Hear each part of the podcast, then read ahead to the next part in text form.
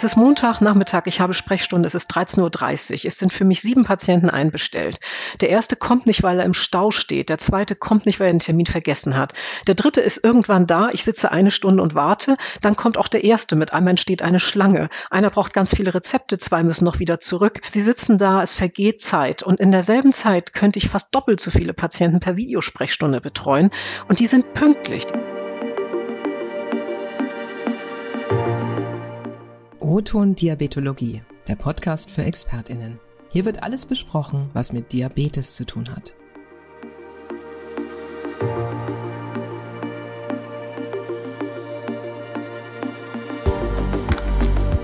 Was konkret bedeutet Telemedizin in der Diabetologie? Ist die Diabetologie geradezu prädestiniert für neue Versorgungsformen oder eher nicht? Welche Chancen bieten sich hinsichtlich Digitalisierung in der Diabetologie seit der Corona-Pandemie? Und was genau bringen Videosprechstunden und für wen? Diese und weitere Fragen besprechen wir heute mit Frau Dr. Simone von Sengbusch.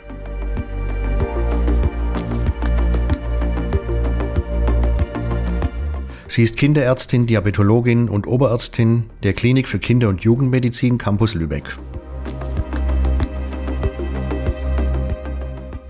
Schon vor über 20 Jahren begann sie am Universitätsklinikum Schleswig-Holstein, UKSH, Lübeck und Kiel mit mobiler Diabetesschulung, sprich Gruppenschulungen vor Ort für Menschen mit Typ-1-Diabetes plus Angehörige.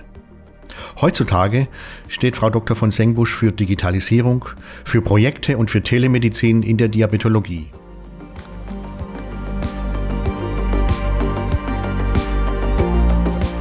Ein Zitat von ihr.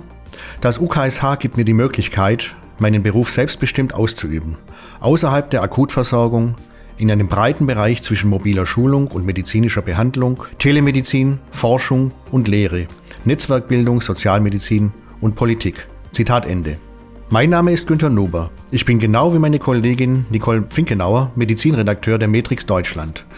Zum Beispiel arbeiten wir beide gemeinsam an der Diabetes-Zeitung und am Diabetesanker. Hallo Nicole. Hallo Günther. Nicole und ich berichten seit Jahrzehnten aus der Diabetologie.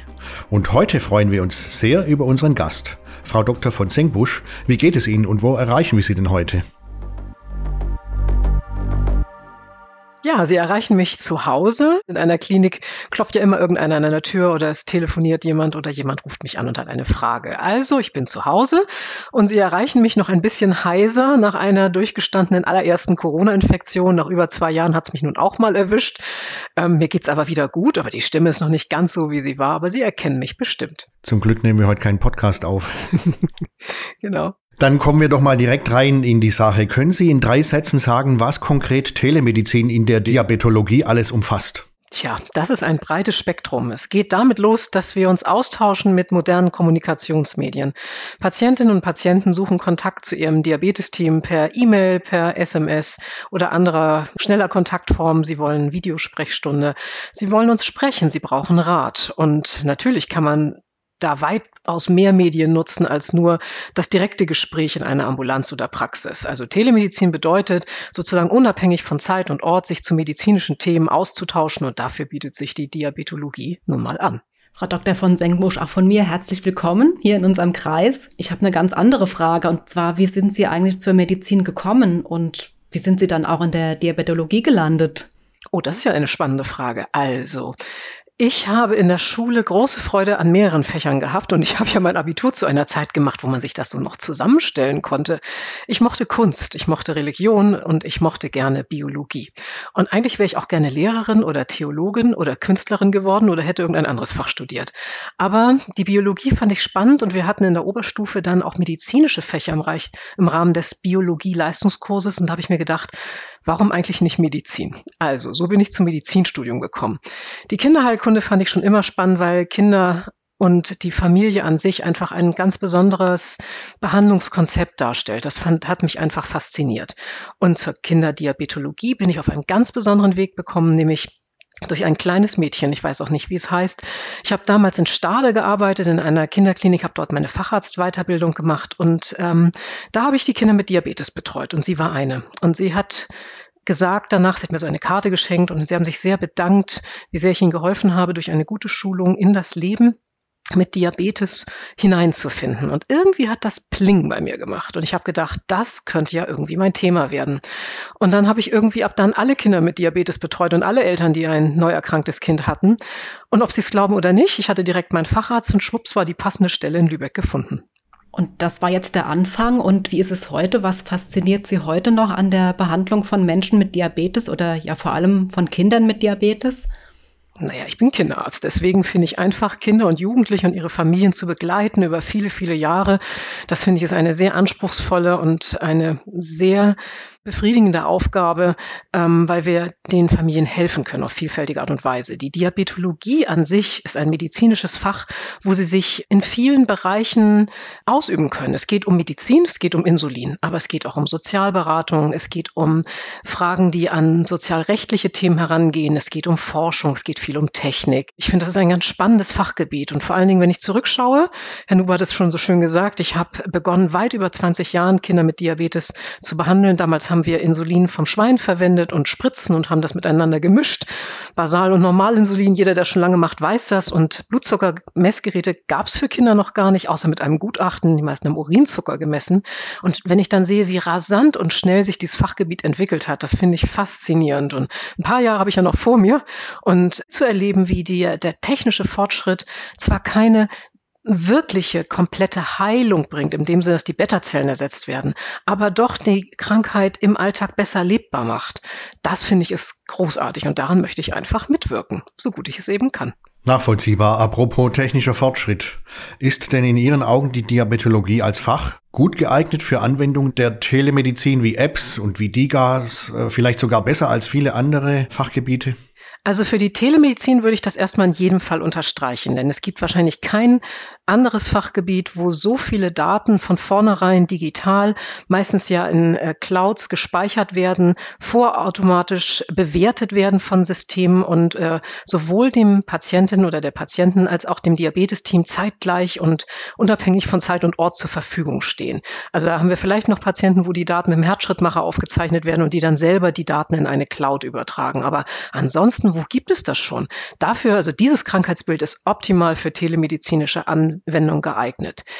Mit digitalen Gesundheitsanwendungen, da habe ich noch ganz wenig Erfahrung, denn wie Sie sicher alle wissen oder die Zuhörer wissen, die DIGAs sind im Regelfall für Menschen ab 18. Und ich bin ja Kinder- und Jugendärztin. Wir behandeln bis 18 beziehungsweise bis 21. Es gibt zwei DIGAs für Kinder, die haben aber Probleme an der Kniescheibe, also nicht für Kinder, die Diabetes haben.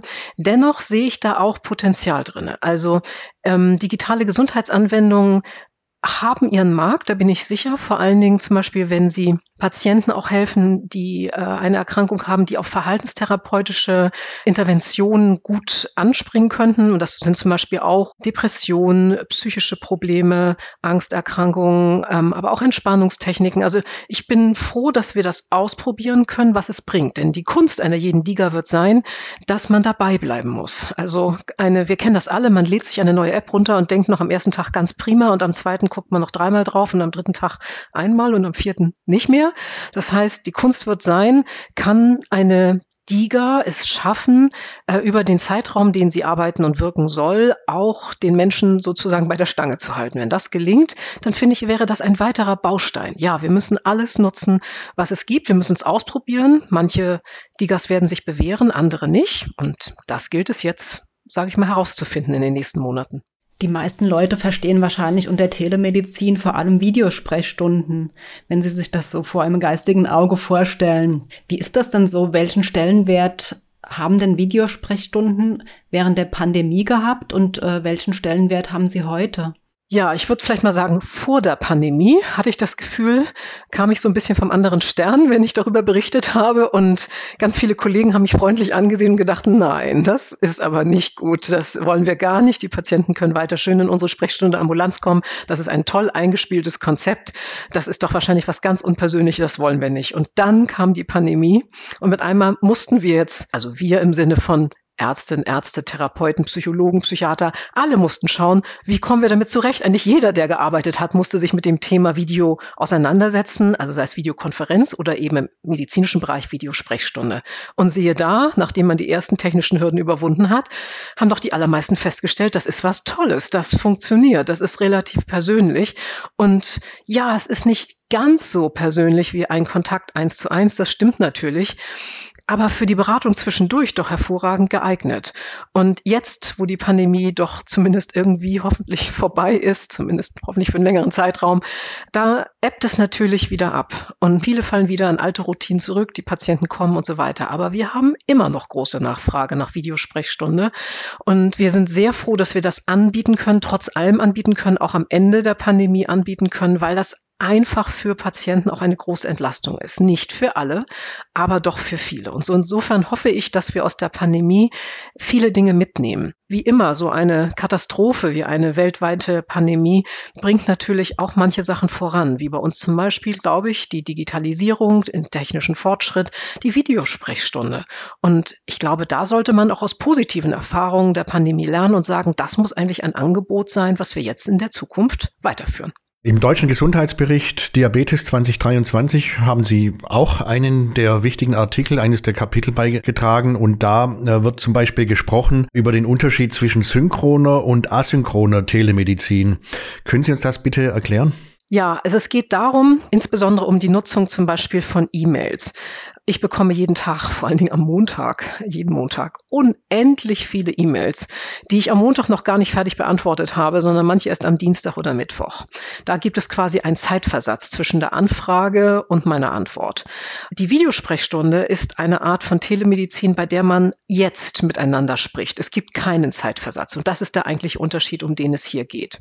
Das heißt zeitgleich im Vergleich zu verzögert. Verzögert, genau. Und ist man denn als Diabetologin an, an Klinik oder in einer Praxis heutzutage überhaupt in der Lage zu synchroner Telemedizin? Bekommt man das auch bezahlt? Ähm, ja, eigentlich schon. Also, ich arbeite hier in einer Klinik. Wir sind eine Hochschule. Wir haben eine Hochschulambulanz. In der Krankenhauslandschaft, und da findet Kinderdiabetologie hauptsächlich statt, in Spezialambulanzen, die an Kinderkliniken angegliedert sind, gibt es die verschiedensten Arten der Abrechnung. Persönliche Ermächtigung, Hochschulambulanz, sozialpädiatrisches Zentrum. Das ist gar nicht einheitlich geregelt. Und in den Praxen wiederum haben ja die niedergelassenen Ärzte eine eigene persönliche Ermächtigung als Praxisinhaber. Alle rechnen unterschiedlich ab, mit unterschiedlichen Ziffern. Insofern, alle Details kann ich Ihnen nicht nennen. Aber es gibt Ziffern für die Videosprechstunde. Sprechstunde. Soweit ich das beurteilen kann, ist es aber in der Praxis so, wenn der Patient dann nicht mehr kommt in dem Quartal, kriegt man auch plötzlich weniger Geld, weil es ja in Anführungsstrichen nur Videosprechstunde war, so als sei die Videosprechstunde eine Art Kontakt Leid, was er aus meiner Sicht nicht ist. Wir allerdings in Lübeck haben das große Glück, dass wir für unser Bundesland, nicht nur für Lübeck, den ersten Vertrag über Videosprechstunde für Kinder mit Diabetes haben abschließen können. Und zwar mit der AOK Nordwest. Das ist die Krankenkasse, die unser sogenannter Konsortialpartner in den Vidiki-Studien war. Und sie haben gesagt, ja, wir sind die Ersten, wir werden damit starten. Und es ist ein Vertrag nach Paragraph 140 Sozialgesetzbuch 5, 140a. Das bedeutet nicht, dass das Regelversorgung ist, sondern das ist ein besonderer Versorgungsvertrag, wo eben nicht die Regelversorgung greift. Das ist wichtig zu wissen. Schön wäre es, wenn es Regelversorgung wäre. Das ist es nicht. Wir können für die versicherten Kinder Videosprechstunde anbieten und hoffentlich, weil wir auch in Kontakt mit anderen großen Kassen stehen, in der Zukunft auch für weit mehr Kinder, die bei uns betreut werden.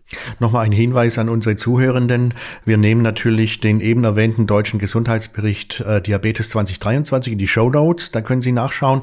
Und ebenso, äh, Frau Dr. von Sengbusch, Sie haben ja eben die Vidiki-Schulungen genannt. Da waren Sie ja absolut federführend, sind auch ausgezeichnet worden dafür. Einen Link dazu nehmen wir auch in die Show Notes.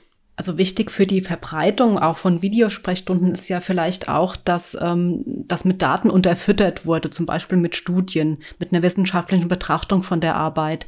Ähm, welche Studien gibt's denn da schon und welche Ergebnisse hatten die? Also ich mag es ja gar nicht so sagen, aber eine der führenden Studien in Deutschland ist eben die, die ich geleitet habe. Wir waren ein ganz großes Team, ich war es nicht allein, aber die Vidiki-Studie, virtuelle Diabetesambulanz für Kinder und Jugendliche, dafür steht und stand dieses Akronym, war eine große Studie, die ich im Rahmen des Innovationsfonds in der ersten Förderwelle durchgeführt und geleitet habe. Der Innovationsfonds ist ja ein Instrument zur Förderung von Forschung für zukunftsträchtige neue Behandlungsmethoden, unter anderem zum Beispiel. Und äh, der wurde 2016 aufgelegt, da konnte man sich bewerben und ich habe einfach Glück gehabt. Das richtige Thema zur richtigen Zeit. 2016 hat sich wirklich niemand für Videosprechstunde interessiert. Das war einfach noch ein Schritt zu früh.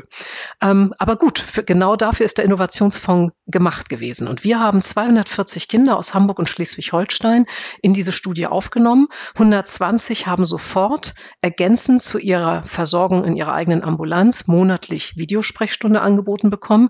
Die anderen haben sechs Monate gewartet und haben das dann auch bekommen. Die ganze Studie lief über zweieinhalb Jahre, je nachdem, wie früh man eingeschlossen worden ist. Die Mindestteilnahmedauer war ein Jahr, die Höchstteilnahmedauer zweieinhalb Jahre. Das ist wirklich sehr lang für eine medizinische Studie. Damit werden aber auch Daten produziert, die wirklich aussagekräftig sind. Und wir haben herausgefunden, die Eltern sind sehr, sehr zufrieden mit dieser Art der Betreuung. Vor allen Dingen werden die Mütter entlastet. Und zwar im Vergleich zu der Gruppe, die das nicht erhalten hat und der Gruppe, die bereits die Leistung erhalten hat. Und die Mütter tragen die Hauptlast, wie die deutsche AMBA-Studie herausgefunden hat, beim Diabetes. Und das ist ein enorm wichtiger Befund gewesen. Und nach einem Jahr verbessert sich die Stoffwechsellage über die gesamte Gruppe signifikant. Es braucht aber auch ein bisschen Zeit. Das sind die Hauptergebnisse. Und dann haben wir noch ein Jahr verlängert. Und dieses Jahr, wie die Key 2.0, fiel direkt in die Pandemie. Das haben wir so nicht geplant, das war aber so. Und damit konnte man zeigen, dass eine gute Stoffwechsellage gut bleibt, selbst wenn man in einer Pandemie ist und äh, per Videosprechstunde betreut wird. Und ähm, die Zufriedenheit der Teilnehmer war schon hoch und wurde noch mal besser, auch noch mal nach einem Jahr. Was einfach zeigt, wer sich für diese Art der Betreuung entscheidet, dem geht es damit gut. Und ich glaube, das sind eigentlich sehr gute Ergebnisse. Und gibt es denn inzwischen auch Erkenntnisse, ähm, zu Videosprechstunden mit Erwachsenen mit Typ 1 Diabetes oder auch zu Erwachsenen mit Typ 2 Diabetes? Ja, das gibt es. Wobei das nicht ganz mein Spezialgebiet ist. Es gibt vor allen Dingen USA-Studien, bei jungen Erwachsenen, die Videosprechstunde angeboten bekommen haben, zum Beispiel in der Coyote One, ich hoffe, ich spreche das überhaupt richtig aus, Klinik ist das erprobt worden und hat herausgefunden, dass Jugendliche und junge Erwachsene, die tendenziell zu selten Kontakt zu ihrem Diabetesteam haben, häufiger Kontakt haben, wenn sie Videosprechstunde angeboten bekommen. Wobei man wissen muss, dass in den USA manchmal auch die Anfahrt zum Arzt ja wie eine Weltreise ist, so als würde man in Deutschland von Nord nach Süd fliegen müssen, um einen Arztkontakt zu haben und dass sich also dann, da bietet sich die Videosprechstunde ja noch mehr an. Und ja, es gab jetzt auch eine Studie zum Typ 2 Diabetes und ich kann Ihnen jetzt nicht ganz genau die Ergebnisse sagen, aber ich erinnere sehr genau, dass ich mir die sogar noch runtergeladen habe, diese Studie, weil sie gezeigt hat, dass auch Patienten mit Typ 2 Diabetes davon profitieren. Im Detail müsste ich aber noch mal reinschauen, das muss ich gestehen. Das ist natürlich auch eine Steilvorlage hinsichtlich Diabetestechnologie. Sieht man oder sehen Sie dann mit Sicherheit auch Vorteile in der Telemedizin? Ja, die, also man muss sagen, die Grundvoraussetzung, um an der VDKey-Studie teilzunehmen, war schon damals, dass man irgendeinen Sensor genutzt hat. Egal, ob das, ob man Pumpentherapie oder Pentherapie hatte, wir mussten ja Daten ansehen können. Und da konnten ja nicht die Familien irgendwie ein Blutzuckertagebuch in die Kamera halten, sondern wir brauchten Daten. Also ein CGM-Sensor und die Daten in irgendeiner Art und Weise in irgendeine Software zu bekommen, das war die Grundvoraussetzung. Aber heute ist es ja so, dass die aller, allermeisten Menschen, die Typ 1 Diabetes haben, ja einen Sensor nutzen, auch schon ich denke, relativ viele mit einem Typ 2 Diabetes und dieses mit einem Handy machen. Das heißt, auf dem Smartphone ist eine App und die Daten können, ehrlich gesagt, per Knopfdruck in eine Software der Wahl übertragen werden, sei es eine Software auf dem Computer oder eine Software in einer Cloud. Und beide Möglichkeiten geben ja ideale Chance, dem Diabetesteam diese Daten zur Verfügung zu stellen. Entweder im Rahmen eines zum Beispiel PDFs, was man verschickt, oder einer Verlinkung dieser Software mit einem Diabetesteam. Da gibt es verschiedene Lösungen. Und das ist ja genau der Charme, dass man einfach schnell den Blick drauf werfen kann, ohne dass man in eine Ambulanz oder Praxis muss. Und gerade bei Menschen, die wachsen, nämlich Kindern und Jugendlichen, das Insulin häufiger anpassen kann oder auch Schwangeren zum Beispiel helfen kann, die ja in den drei Phasen ihrer Schwangerschaft auch sehr intensive Beratung von ihrem Diabetesteam brauchen. Und für Schwangere wird es immer schwerer, der Bauch wird immer größer und draußen ist vielleicht Hochsommer und es ist heiß und die werden sehr dankbar sein, wenn sie nicht für jeden Kontakt in die Praxis müssen, sondern mit ihrem Diabetesteam die Werte am Computer besprechen können. Jetzt haben Sie ja gesagt, man kann mal schnell drauf gucken. Wie ist das dann? Erhöht sich auch die Behandlungsfrequenz oder eben die Frequenz, in der sich Arzt, Ärztin und Patient, Patientin sehen? oder bleibt das gleich? Das kann man sich sicherlich aussuchen. Also wir in der Vidiki-Studie und jetzt in diesem besonderen Vertrag für Telediabetologie, so heißt er im Detail, haben uns entschieden, wie in einer virtuellen Klinik zu arbeiten. Die Kinder bekommen bis zu drei Kontakte pro Quartal, was deutlich mehr ist als das, was wir in der Sprechstunde anbieten können, was nämlich ein Kontakt pro Quartal ist. Das heißt, die Therapie ist höher frequent, aber die Termine sind kürzer. Und ich kann sie anders planen. Also das Ganze ist sehr schwer vorstellbar, aber es ist zeiteffizienter, Videosprechstunde durchzuführen als eine Präsenzsprechstunde. Und ich kann Ihnen das bildhaft darstellen. Es ist Montagnachmittag, ich habe Sprechstunde, es ist 13.30 Uhr. Es sind für mich sieben Patienten einbestellt. Der erste kommt nicht, weil er im Stau steht. Der zweite kommt nicht, weil er den Termin vergessen hat. Der dritte ist irgendwann da. Ich sitze eine Stunde und warte. Dann kommt auch der erste mit. Einmal entsteht eine Schlange. Einer braucht ganz viele Rezepte. Zwei müssen noch wieder zurück. Ähm, einer kommt später, weil er keinen Parkplatz gefunden hat. Sie sitzen da. Es vergeht Zeit. Und in derselben Zeit könnte ich fast doppelt so viele Patienten per Videosprechstunde betreuen. Und die sind pünktlich. Die sind online. Und das wissen Sie auch. Die Zeit ist begrenzt. Der nächste wartet. Die Daten sind vorher hochgeladen. Ich habe mir das vorher genau angeguckt. Sie diktieren mir genau, welche Rezepte Sie brauchen. Das macht ein anderer Mitarbeiter unabhängig von diesem Kontakt. Das heißt, ich entzerre einfach bestimmte Schritte, die in der Klinik immer zusammengehören. Also kommen, Karte einlesen, Rezepte erstellen, HbA1c messen, Daten hochladen, kurzer Arztkontakt und dann nochmal zurück, weil man ein neues Rezept braucht, weil irgendwas anders sein muss. All das wird entzerrt in drei Schritte und dadurch kann man tatsächlich zeiteffektiver arbeiten. Also ja, häufigere, aber etwas kürzere Kontakte. Aber in, bei den Internisten mag es anders aussehen, dass es bei einem Kontakt bleibt, aber der ein bisschen länger ist. Ich glaube, genau diese Flexibilität braucht man. Aber bei Kindern braucht man vor allen Dingen mehr Kontakte. Gerade am Anfang, nach der Manifestation, in der Pubertät, dann haben sie vielleicht mit einer AID-Pumpe gestartet. Da brauchen sie einfach am Anfang ein bisschen Unterstützung, damit das gut läuft und auch alle zufrieden sind. Und diese Flexibilität haben wir auch in unserem besonderen Vertrag. Tag. Bis zu zehn Videosprechstunden pro Jahr können wir abrechnen, plus einen Präsenzkontakt für die Jahresblutentnahme, körperliche Untersuchung und was so ansteht und damit man sich auch noch mal sieht im Wortsinne. Ja, also das sind ja richtig viele Vorteile für Sie, aber eben auch für äh, die Patientinnen und Patienten, die ja zum Beispiel auch keine Zeit mehr einrechnen müssen, um hinzufahren, nach Lübeck, einen Parkplatz zu suchen, dann äh, in die Klinik zu kommen und so weiter. Was gibt's denn vielleicht noch für Vorteile für Patientinnen und Patienten, auf die ich jetzt vielleicht so gar nicht komme? Ein ganz wichtiger, Sie sparen Geld. Autofahren kostet Geld. Mit dem Zug fahren auch, mit dem Bus auch und Parken kostet leider auch noch Geld. Also sie sparen einfach Geld ein und das ist ein Vorteil. Ein weiterer ist die, ein, die Ersparnis von Zeit, die haben Sie ja schon erwähnt. Die kann ich gar nicht in Geld umsetzen, aber stellen Sie sich vor, Sie sind Vollzeit berufstätig, Sie arbeiten vielleicht bis um 17.15 Uhr und Sie haben einen Arztkontakt. Da müssen Sie sich erstmal ein paar Überstunden anbauen, damit Sie den Nachmittag freinehmen können. Sie müssen genauso wie meine Patienten bei mir, muss ich auch beim Arzt pünktlich sein möglichst halt ein Viertelstündchen vorher einen Parkplatz finden. Ich kenne das Problem ja auch von der anderen Seite. Wie viel leichter ist es da, einfach nur zu wissen, wir machen einen Termin und wir bieten die auch abends an. Das heißt, unsere Sprechstunde endet bei uns eigentlich, die letzten Termine sind so 16 Uhr, 16.30 Uhr, ähm, damit um 17 Uhr der letzte auch wirklich durch ist, wenn wir noch Blut abnehmen müssen. Aber wir bieten in der Videosprechstunde auch Termine um 18 Uhr an oder 18.30 Uhr. Jeder Arzt, der bei uns mitarbeitet, Diabetologe, kann das auch selber entscheiden, wie lang dieses Fenster ist. Aber wir müssen das nicht unendlich ausdehnen. Wir machen auch keine Termine am Wochenende. Theoretisch wäre es möglich. Aber diese Flexibilität, die wir in der Terminwahl haben, ist großartig für die Familien. Für Jugendliche, die haben nachmittags Sport oder lange Schule, die sind manchmal gar nicht vor 17 Uhr zu Hause. Die brauchen Terminfenster 17.30, 18 Uhr. In den Praxen gibt es das. Aber in einer Klinik bin ich auf ganz viele Menschen angewiesen, mit denen ich zusammenarbeite, deren Arbeitsplan nun mal früher endet als meiner. Und von daher ist die Videosprechstunde da mit von großer Flexibilität geprägt. Und eine Sache noch dazu, ich sitze hier zu Hause und ich habe tatsächlich einen mobilen Arbeitsplatz, ich habe ein Klinikarbeitsplatz und ich habe einen Homeoffice-Arbeitsplatz. Natürlich unter bestimmten Auflagen mit Datenschutz und spezieller Computer und das ist auch alles wichtig, gehört alles dazu.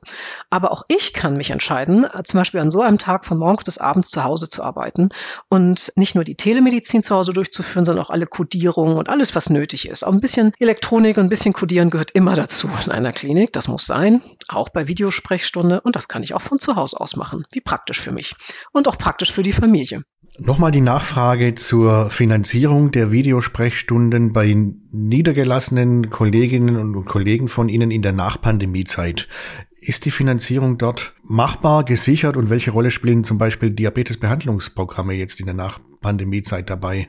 Ah, zwei schwierige Fragen. Also die erste muss ich sagen, da bin ich tatsächlich nicht fachkompetent genug. Es gibt zahlreiche Ziffern, die in einer Sonderschrift in der Zeitschrift Die Diabetologie gerade erst veröffentlicht worden sind von den Kollegen, die in der Praxis sitzen und das ähm, ganz hervorragend ausgearbeitet haben, sodass die Kollegen, die sich dafür interessieren, dort das alles ganz haarfein und Detail sowohl für Kinderärzte, die niedergelassen sind, als auch für Internisten, die in einer Schwerpunktpraxis sind, die verschiedenen Ziffern und Kombinationen anschauen können.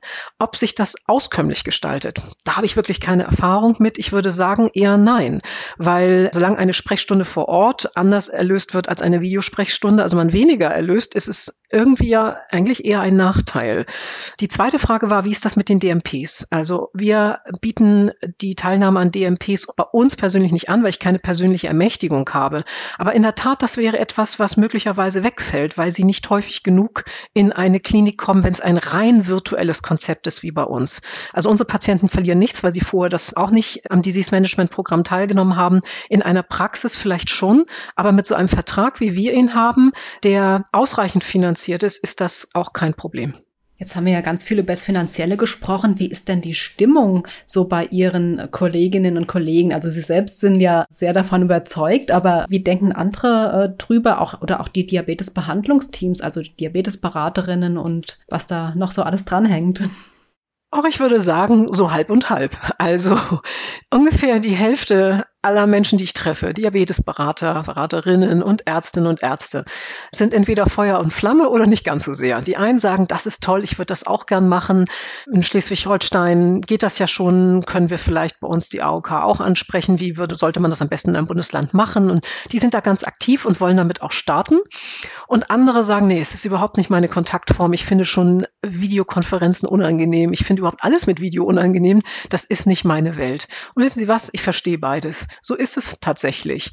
Und wenn man in einem Team sich das teilen kann und der eine arbeitet lieber virtuell und der andere arbeitet lieber in Präsenz, ja, warum denn nicht? Dann teilt man sich das eben genauso auf.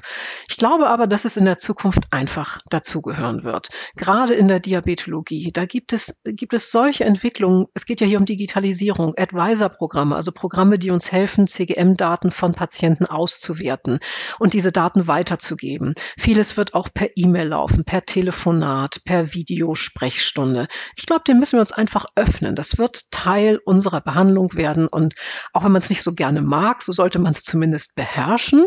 Und ich bin kein Mensch der Selfies. Ich mache keine Selfies von mir und ich bin auch nicht jemand, der sich jetzt auf jedes Foto drängeln möchte. Aber ein solches Medium, welches so persönlich ist und gleichzeitig den Familien äh, so viel Entlastung bietet, weil sie nicht zu uns kommen müssen, ich sehe sie häufiger. Ich sehe sie in einem privaten Kontext, das, was sie zeigen wollen, ihr Wohnzimmer, ihre Küche, das, was sie mir halt zeigen wollen, das zeigen sie. Und ähm, das Feedback war wirklich fast durchweg positiv bei allen Studienteilnehmern über die vielen Jahre und über weit über 5000 Kontakte, die wir durch durchgeführt haben. So falsch kann es nicht sein. Also müssen wir uns irgendwie damit anfreunden, so wie wir uns mit Technik anfreunden müssen. Diabetes und Technik geht jetzt Hand in Hand. Das muss man einfach machen wollen. Und wenn man wenig Freude daran hat, dann lernen. Frau Dr. von Sengbusch, welcher wichtiger Voraussetzungen bedarf es eigentlich für das Behandlungsteam oder auch überhaupt zur Einführung der Telemedizin in die Regelversorgung, um eben Videosprechstunden und Konzerten anbieten zu können? Ja, also ganz im Detail kann ich Ihnen das gar nicht beantworten. Also für unsere, für unser Projekt VDKey gab es ja eine Bewertung durch den gemeinsamen Bundesausschuss und durch Experten. Und die haben uns leider nur die Silbermedaille gegeben. Das heißt, sie haben uns nicht in die Regelversorgung empfohlen, paradoxerweise direkt in der Pandemie, wo jede Menge Videosprechstundenziffern freigeschaltet worden sind, eben weil man nur so Patienten versorgen konnte. Und der Grund dafür war alleine, dass der HB1C sich nicht binnen sechs Monaten signifikant verbessert hat, sondern erst nach zwölf Monaten. Sie haben aber gewürdigt, dass wir viele, viele, viele andere tolle positive Ergebnisse hatten und unsere äh, Bewertung, die übrigens auch öffentlich abrufbar ist, liegt jetzt im Unterausschuss DMP 1. Ich weiß nicht, wie es weitergeht, wenn Sie mich fragen. Damit äh, Regelversorgung würde ja bedeuten, wenn man in einer Praxis arbeitet, dass man eben Ziffern bekommt, die Videosprechstunde bei Diabetes abdecken. Nicht Videosprechstunde an sich, dafür gibt es Ziffern. Videosprechstunde heißt einander angucken, miteinander reden. Aber zur Videosprechstunde Diabetes gehört es eben, dass Sie die Daten aus einer Software-Cloud herunterladen müssen oder empfangen müssen. Sie müssen sie auswerten, Sie müssen sie mit dem Patienten am Monitor besprechen. Und dazu gehört immer auch Coaching, dazu gehört, also Coaching ist auch ein sehr weiter Begriff. Ich nenne es jetzt mal Unterstützung, Beratung, Ermutigung, technische Beratung zu den Geräten, die man nutzt, die muss ich mir angucken, ob man irgendwas braucht. Da müssen Rezepte ausgestellt werden. Videosprechstunde ist nicht einfach nur Video. Das heißt, diese Ziffer nützt wenig, weil sie einfach zu wenig abbildet. Aber die Entwicklung neuer Abrechnungsziffern, das hat man mir gesagt, ist ein mehrjähriger Prozess. Ich weiß ja nicht, was wir in ein paar Jahren machen, ob wir dann, was weiß ich, Hologramme haben, die irgendwo erscheinen. Aber ähm, ich hoffe, dass sozusagen die Zeit dann die Technik nicht überholt. Äh, wer weiß, ob es passieren könnte. Ich wünschte mir, wir hätten sowohl für den niedergelassenen Bereich internistischen wie pädiatrischen, als auch für den Bereich der Spezialambulanzen an Kliniken und auch da vor allen Dingen Pädiatrie, aber natürlich auch internistische Fachambulanzen, Ziffern, die adäquat diese Leistung abdecken. Und äh, welche technologischen Voraussetzungen es bedarf, die man in der Praxis vorhalten muss, da haben Sie eine schöne Tabelle in diesem besagten Artikel im Gesundheitsbericht. Den nehme ich auch in die Show Notes. Ja, und das ist in dem Sonderheft Telemedizin, die Diabetologie, haben die vielen Kollegen, die da einen Beitrag zugeleistet haben, das ganz, ganz de detailliert aufgelistet. Zum Beispiel auch Videoschulung. Ähm, das ist ja noch ein Aspekt, der vor allen Dingen in den internistischen Praxen sehr genutzt worden ist, aber auch in den pädiatrischen Abteilungen. Und eigentlich ist das nicht schwer. Sie brauchen ein KBV-zertifiziertes Arzt-Videoprogramm. Sie brauchen äh, einen ruhigen Raum, wo Sie nicht gestört werden. Datenschutz muss natürlich eingehalten werden. Wir benutzen auch E-Mail-Verschlüsselungsprogramme. Man kann aber auch sicher über diese Arzt-Videoprogramme, manche haben so eine Funktion, Daten austauschen. Und das braucht man eigentlich noch. Naja, ein Headset, vielleicht ein Mikrofon und eine gute Kamera. Und ehrlich gesagt, das ist schon das eine. Das andere ist, die Praxen und Kliniken müssen über Software verfügen. Also ohne Software geht es irgendwie nicht. Sie müssen die Daten ja auswerten. Und wenn Sie cloudbasierte oder aber auch andere Software haben, die zum Beispiel nur auf Ihrem eigenen Computer installiert ist, Sie müssen einen Vertrag haben, wo drin steht, wer kann an die Daten ran. Die ganzen Voraussetzungen zum Datenschutz müssen erfüllt sein. Das sind ein paar Hürden, die man nehmen muss. Das muss ich schon ganz ehrlich sagen. Ähm, aber sie sind machbar. Und wir freuen uns sehr, dass die Bedingungen zumindest bei uns an der Klinik gut gegeben sind. Nochmal eine Frage allgemein zur Kinderdiabetologie. Es gibt ja immer mehr Kinder mit Diabetes. Wie ist es denn in Deutschland? Sind die deutschen Kliniken da gut ausgestattet? Sind die vorbereitet vielleicht auch auf noch mehr Kinder oder wie ist so die Lage? Also ich trenne die Frage mal in, sind Sie ausgerüstet für Videosprechstunden und Telemedizin und wie sind Sie ausgerüstet insgesamt? Also was die Videosprechstunde angeht, gibt es ein paar Vorreiterkliniken, gar keine Frage, die sehr viel Videosprechstunden einsetzen, auch einige Kinderarztpraxen mit Schwerpunkt Diabetes, die genauso wie wir äh, das Potenzial dieser Art der Beratung erkannt haben und sie einsetzen. Und da würde ich sagen, das läuft. Es gibt aber auch viele Kinderkliniken, die mir berichten, dass sie Schwierigkeiten haben, alleine eine Software zu installieren oder dass die Klinik sich noch nicht entschieden hat, welche Arzt-Videosoftware sie anschaffen möchten oder es Datenschutzvorbehalte gibt oder sie haben zwar ein Arztvideoportal, aber die Patienten wissen nicht, wie sie ihnen die Daten zukommen lassen sollen und cloudbasierte Lösungen werden abgelehnt, also grundsätzlich abgelehnt, ohne den Vertrag überhaupt zu prüfen. Das sind tatsächlich Schwierigkeiten, die mir sehr oft berichtet werden. Ich habe das Gefühl, je kleiner die Klinik ist, umso eher und je größer die Klinik ist, umso mehr gibt es, wie bei uns, auch eine große juristische Fachabteilung und Datenschutzbeauftragten, mit dem man sich zusammensetzen kann und das diskutieren kann und lange verhandelt wird, bis so ein Vertrag dann auch äh, unterschrieben ist. Aber es gibt eben auch Lösungen, die nicht cloud-basiert sind. Und dann würde ich mir natürlich wünschen, dass die Kliniken dafür offen sind. Denn ich finde, ohne dass wir Geräte auslesen können, also damit man nicht Sensoren, Insulinpumpen, so können Sie heute gar keinen Patient mit Diabetes mehr betreuen, weder bei der Einstellung noch in der Dauerbetreuung. Irgendwie Technik muss sein natürlich datenschutzkonform und man muss eine Lösung finden und letztendlich braucht man Ansprechpartner. Das andere, das ist ein heißes anderes Thema. Wenn Sie mich fragen, nein, die Zahl der Kinderdiabetologen sinkt, die Anzahl der Kinder mit Diabetes steigt und in den einen Kliniken wird es früher eng, in den anderen etwas später. Aber ich höre es von überall, die Zahlen nehmen zu, aber das Personal leider nicht. Und äh, wir haben Ich glaube nicht genug Ausbildungsstellen für Kinderdiabetologen oder für Kinderdiabetologen und Endokrinologen. Das ist ja eine Weiterbildung, die noch länger dauert und umfassender ist. Aber vor allen Dingen brauchen wir dann Stellen an den Kliniken, wo diese Personen dauerhaft auch arbeiten können. Die sind dann 35 bis 40 Jahre alt. Vielleicht haben sie auch kleine Kinder. Sie sind Facharzt. Sie haben eine Fachweiterbildung. Aber in der Praxis können die meisten diese Weiterbildung gar nicht mehr einsetzen, weil sich die Diabetologie in, unter normalen Umständen ohne Sonderverträge in der Praxis gar nicht richtig lohnt. Und ähm, das ist ein echtes Problem. Und ich glaube, wir müssen mehr Ausbildungsstellen haben für Kinderärzte, die Diabetologie oder Diabetologie und Endokrinologie machen möchten. Und danach müssen sie eine Perspektive an Kliniken bekommen. Das heißt, einen unbefristeten Arbeitsvertrag entweder als Facharzt oder Oberarzt, je nachdem, wie das in einer Klinik möglich ist. Nur so können wir auf Dauer auch eine gute Betreuung gewährleisten. Und da, es gibt einen Trend hin zu einer Zentralisierung, also dass wirklich größere Kliniken eher auch mal einen Personalweggang kompensieren können. Denn in einer kleineren Klinik, wenn Sie da ganz allein als Diabetologe sind und vielleicht heiraten und woanders hinziehen oder irgendwann in Rente gehen und haben keinen Nachfolger mehr, dann gibt es keine Diabetologie mehr und mit einmal ist eine ganz große Gruppe unversorgt und auch da wird Videosprechstunde helfen. Rein theoretisch kann ich jeden behandeln, egal wo er wohnt. Also da ist eben Ort und Zeit spielen keine Rolle. Das muss man ganz ehrlich sagen.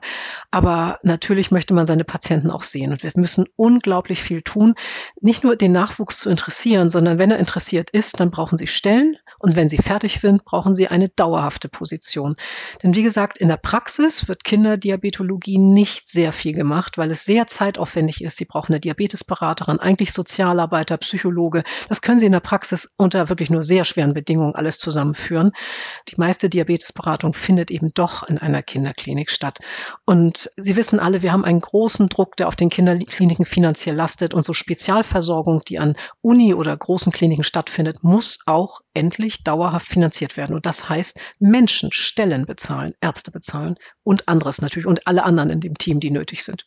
Frau Dr. von Sengbusch, Sie sagten vorher schon äh, halbwegs, Sie sind nicht immer nur Ärztin, sondern sitzen auch mal auf der anderen Seite des Tisches. Also auch eine Ärztin muss mal zum Arzt. Wie machen Sie selbst eigentlich Untersuchungs- und Vorsorgetermine für sich selbst aus? Rufen Sie an oder benutzen Sie eine App? Das kommt drauf an. Also Wissen Sie was, ich nutze schon die Chance, dass ich in einer Uniklinik sitze und wenn es möglich ist, dann gehe ich einfach um die Ecke in die nächste Spezialambulanz, stelle mich genauso in die Schlange wie Sie auch und hebe meine Karte und lasse sie durchziehen und äh, warte auf einen Termin und nehme den wahr. Ansonsten gibt es solche Apps, die finde ich sehr, sehr gut zur Terminvereinbarung. Auch das habe ich schon genutzt. Ähm, zum Beispiel, wenn Sie zum, wenn, also ich persönlich musste zum Orthopäden, da war es dann wirklich, was brauchen Sie? Rechte, linke Schulter, rechter, linker Ellenbogen, rechte, linke Hand, wo tut's denn weh? Und dann bekam man Zeitfenster angezeigt und konnte sich einen Termin aus auswählen. Wunderbar. Tausendmal besser als in irgendeiner Warteschlange hängen und nicht weiterkommen. Zu den meisten Ärzten muss man noch irgendwie persönlich hin. Videosprechstunde hat mir leider noch nie eine angeboten, aber ich hätte sofort Ja gesagt, hätte ich das Angebot gehabt. Nein, ich muss zu den meisten hin. Und ähm, viele sind erfreulicherweise in derselben Klinik, wo ich auch bin, also kann ich da einfach um die Ecke laufen. Aber nein, ich weiß das. Und ich würde Videosprechstunde nutzen, würde es sich bei mir anbieten. Das ist aber leider nicht der Fall. Wenn Sie Gesundheitsministerin wären, liebe Frau Dr. von Sengbusch, wofür würden Sie sofort viel Energie aufwenden, vielleicht auch Gelder freischaffen?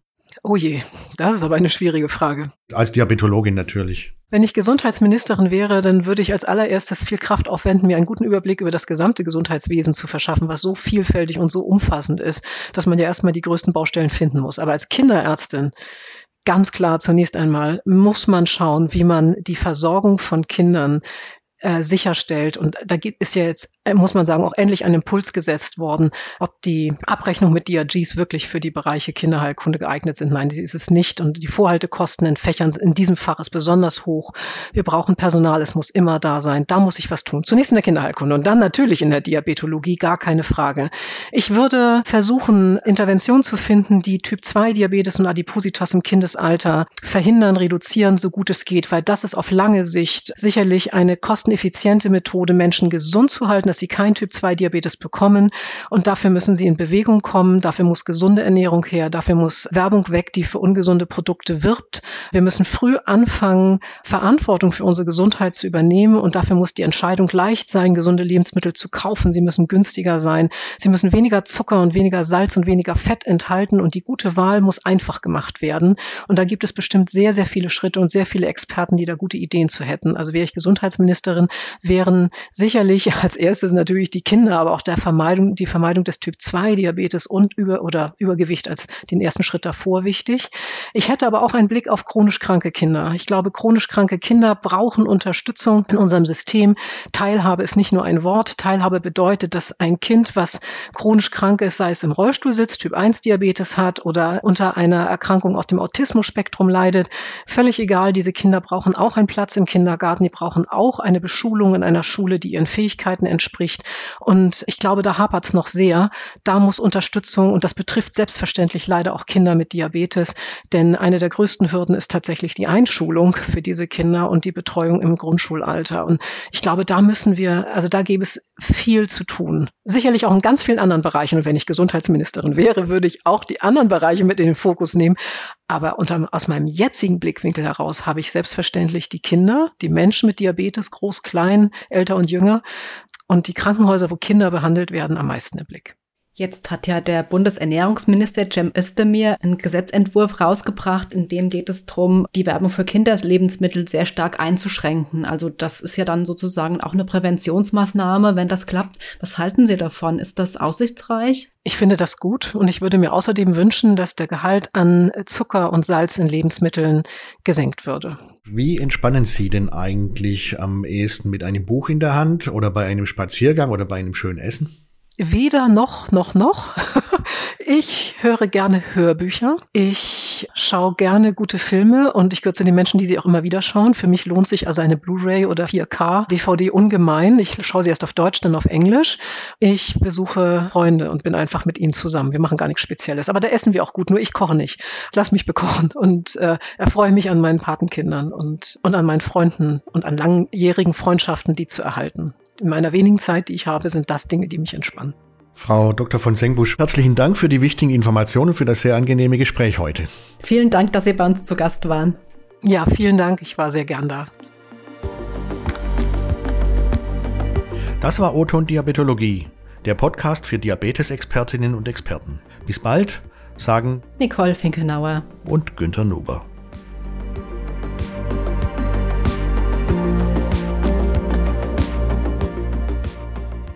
Das war O-Ton Diabetologie, der Podcast für Diabetesexpertinnen. Dieser Podcast richtet sich an Diabetesteams sowie Medizinstudierende und Interessierte.